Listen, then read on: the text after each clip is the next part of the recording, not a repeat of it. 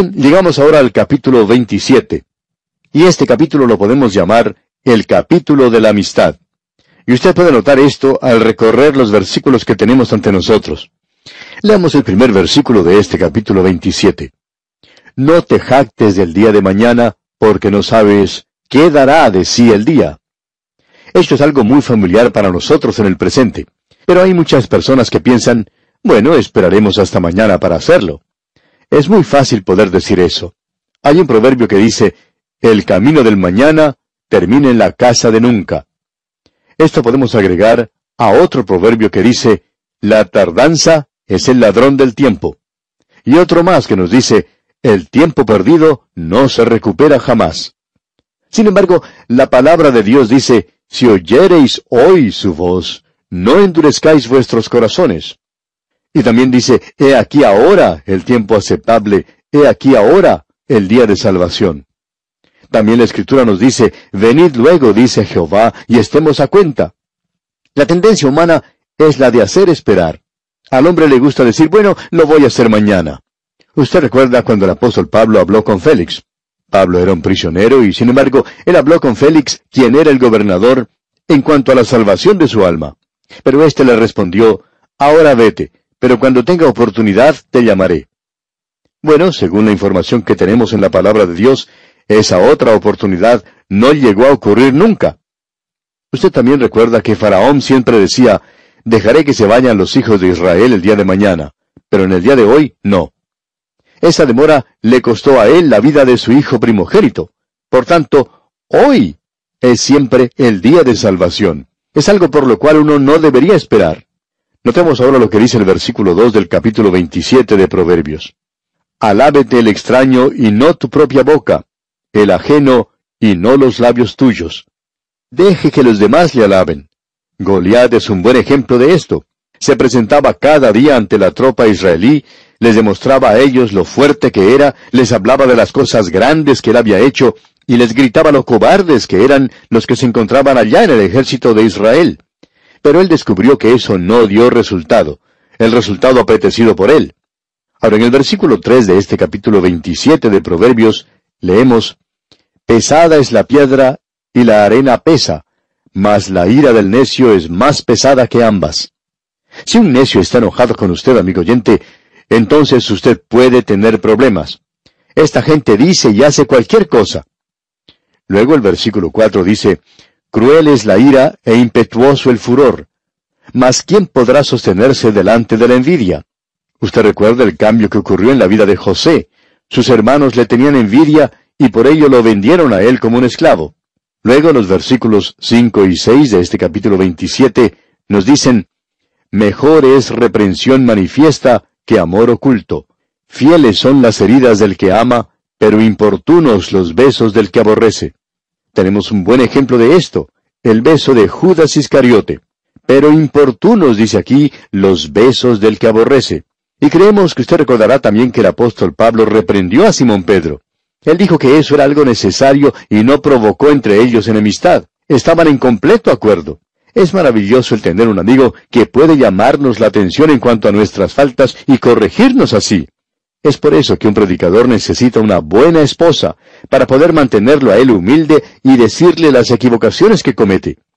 Porque puede ser que el predicador sienta que haya predicado muy bien cierto día y se sienta muy engreído.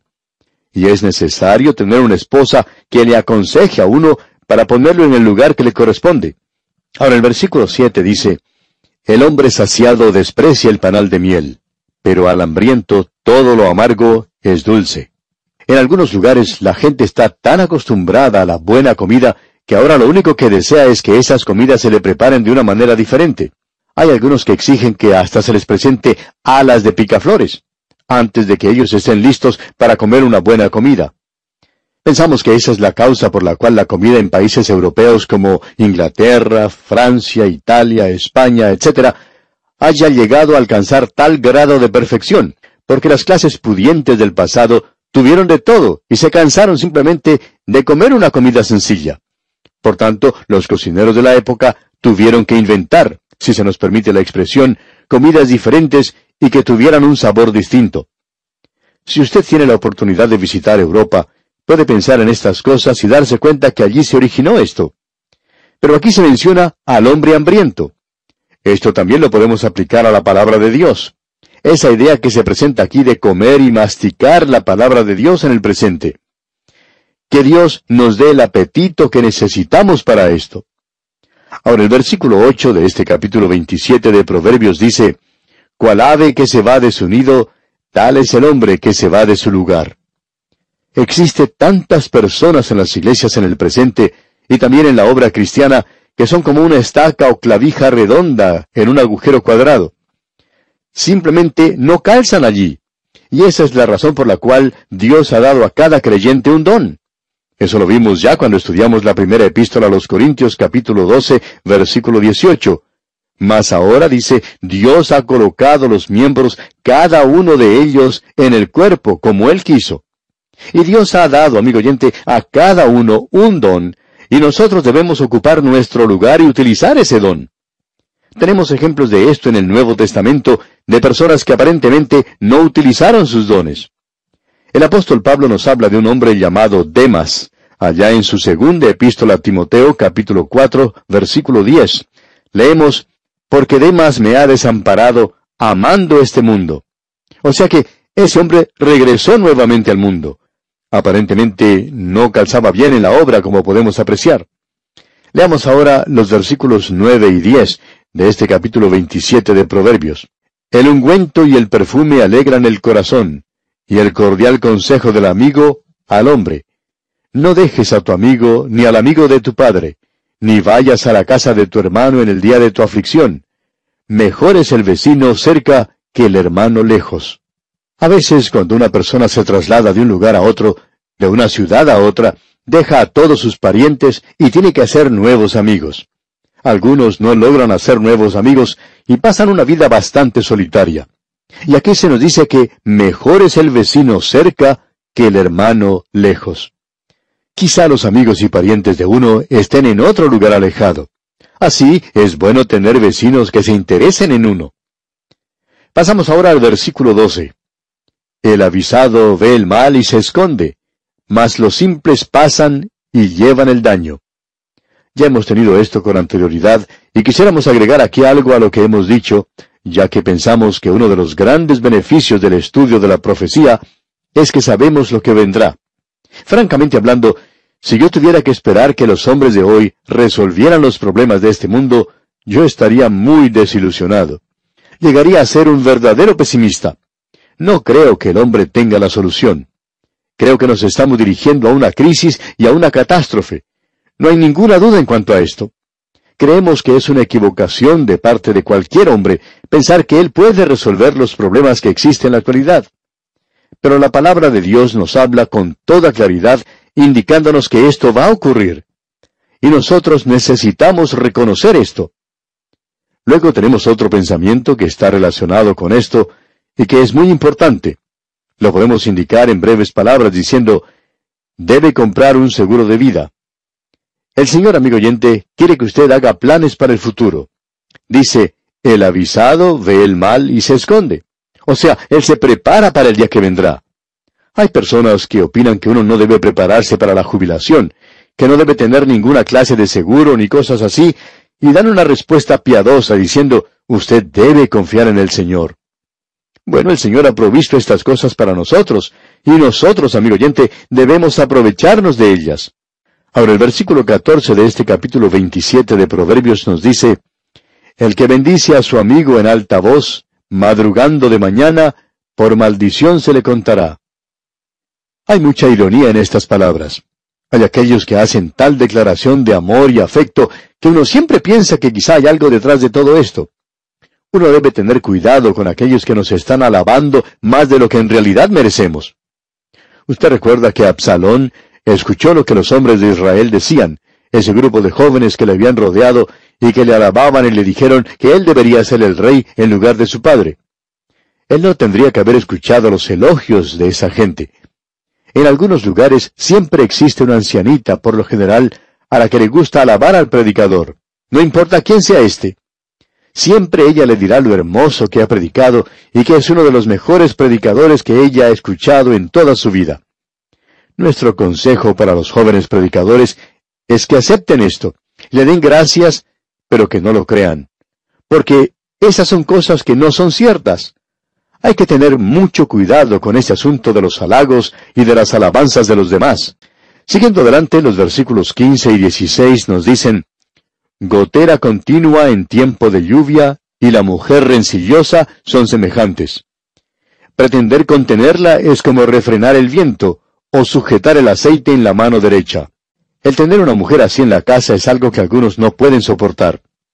Hay hombres que pueden tomar la justicia en sus propias manos para poder darle solución a situaciones en las que tienen esposas así. Gotera continua en tiempo de lluvia y la mujer rencillosa son semejantes, dice aquí. Y no vamos a agregar ningún comentario a esto.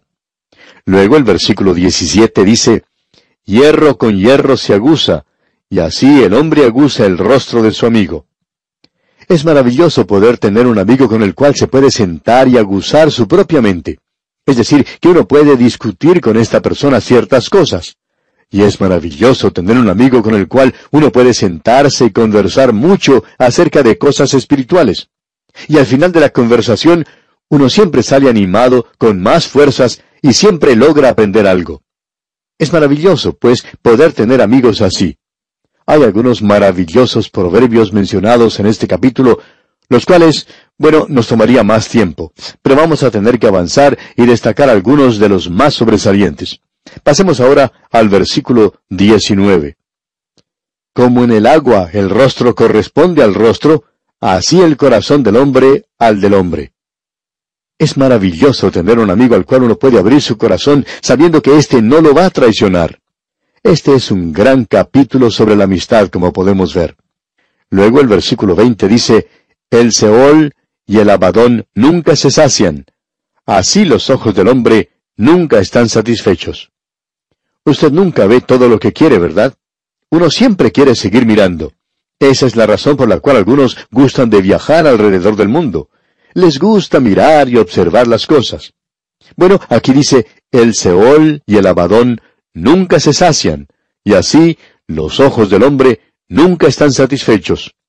Luego el versículo 21 dice, El crisol prueba la plata y la hornaza el oro, y al hombre la boca del que lo alaba. Uno debe tener mucho cuidado con esto y estar seguro que le afecta a uno de la manera correcta. Ahora, la primera parte del versículo 24 nos dice, porque las riquezas no duran para siempre. Esto es algo que en nuestra era materialista debemos reconocer. Uno no se puede llevar nada consigo cuando muere. Usted ya sabe que la mortaja no tiene bolsillo. No se puede llevar las cosas de este mundo con usted.